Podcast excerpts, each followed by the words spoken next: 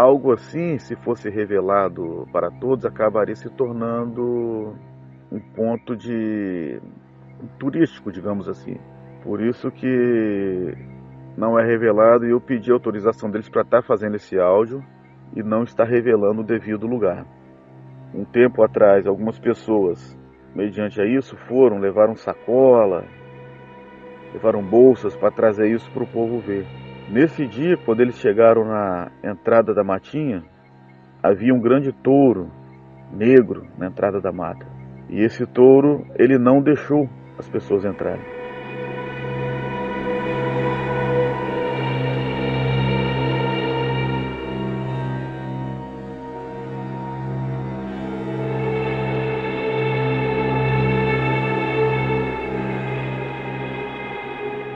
Olá, seja bem-vindo aos Relatos Penados, uma minissérie em cinco capítulos onde a ufologia dará espaço ao sobrenatural.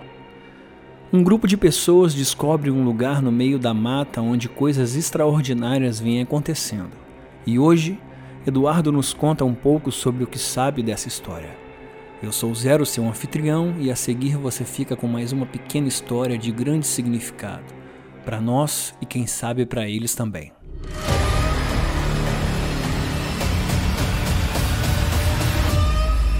Explicáveis ou não, relatos sobrenaturais ganham vida própria no populário. Quantos deles te deixaram de cabelo em pé? E quantos você sequer escutou? Ajeite seus fones de ouvido e esteja preparado para experimentar um deles agora. Boa noite. Sou o Eduardo.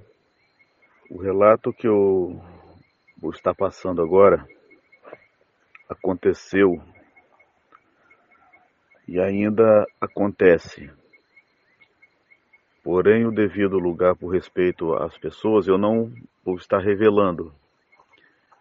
Esse lugar se situa aqui em Piuma, um lugar meio, meio diferente, digamos assim. Mas o que acontece ali? Existe uma, uma mata nesse lugar onde algumas pessoas costumam ir ali à noite. Alguns para adorar, alguns vão naquele lugar para meditação,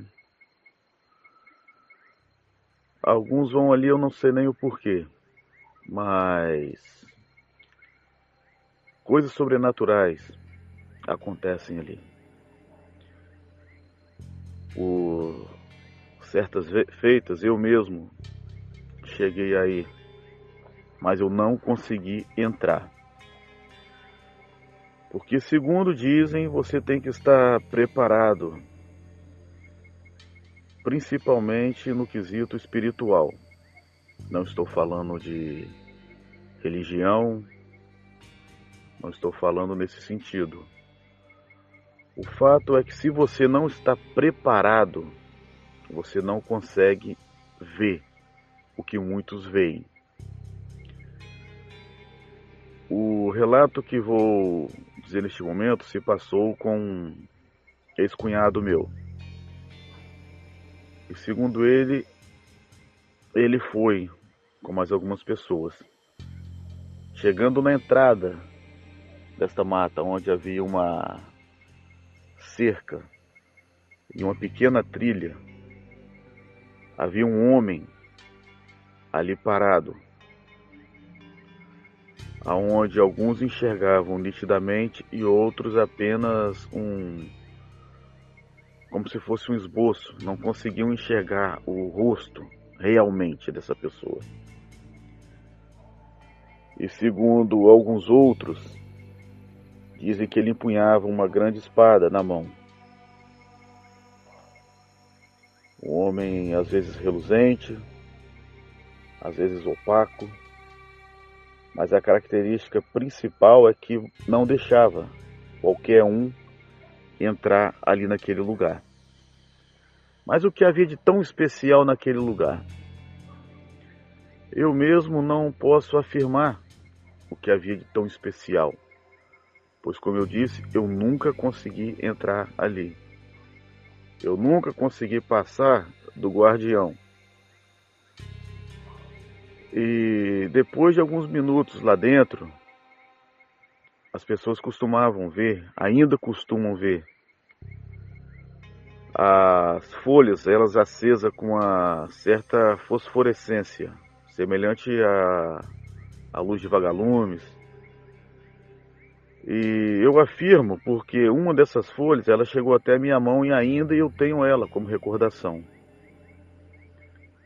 O lugar todo se ilumina, formigueiro com suas folhas secas, as folhas das árvores, as folhas secas, não as verdes, ficam todas acesas, como se fossem inúmeros vagalumes.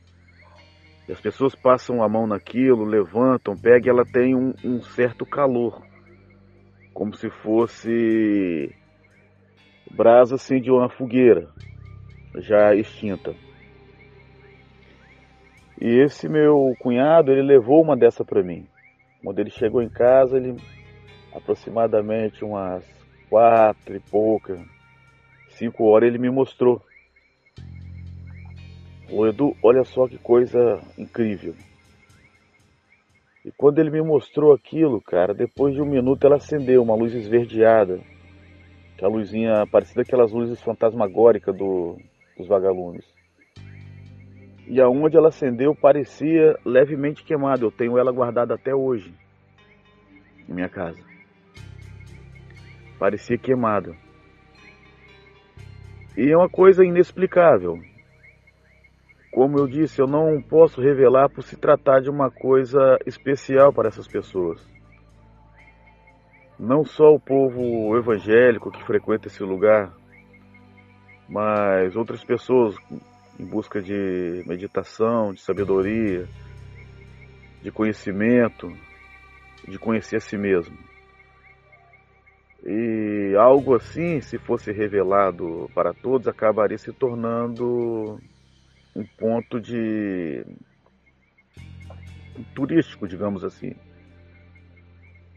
Por isso que não é revelado e eu pedi autorização deles para estar tá fazendo esse áudio e não está revelando o devido lugar.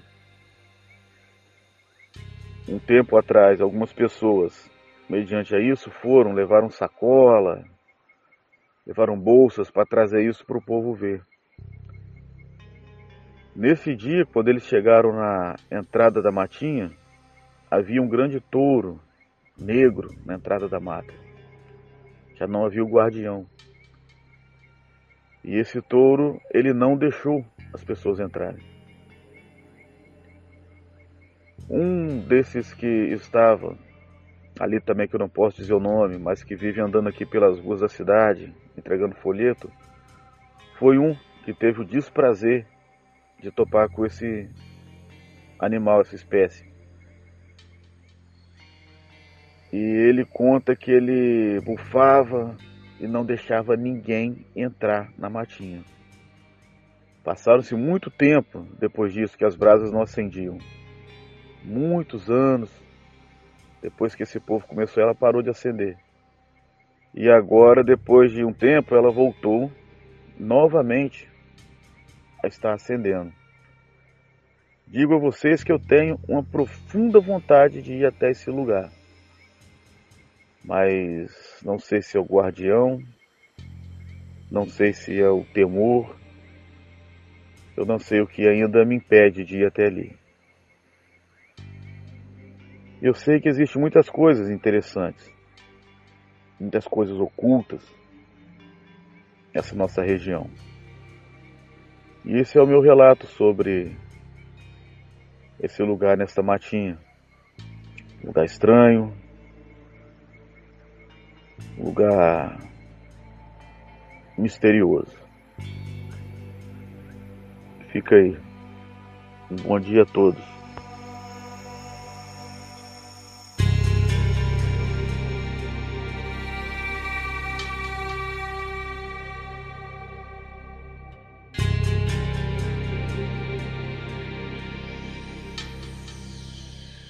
Envie seu relato sobrenatural e ele poderá fazer parte de uma próxima temporada de Relatos Penados. Nosso WhatsApp é 28999834185 e nosso e-mail é relatosflutuantes@gmail.com. Até amanhã e tenha uma boa noite.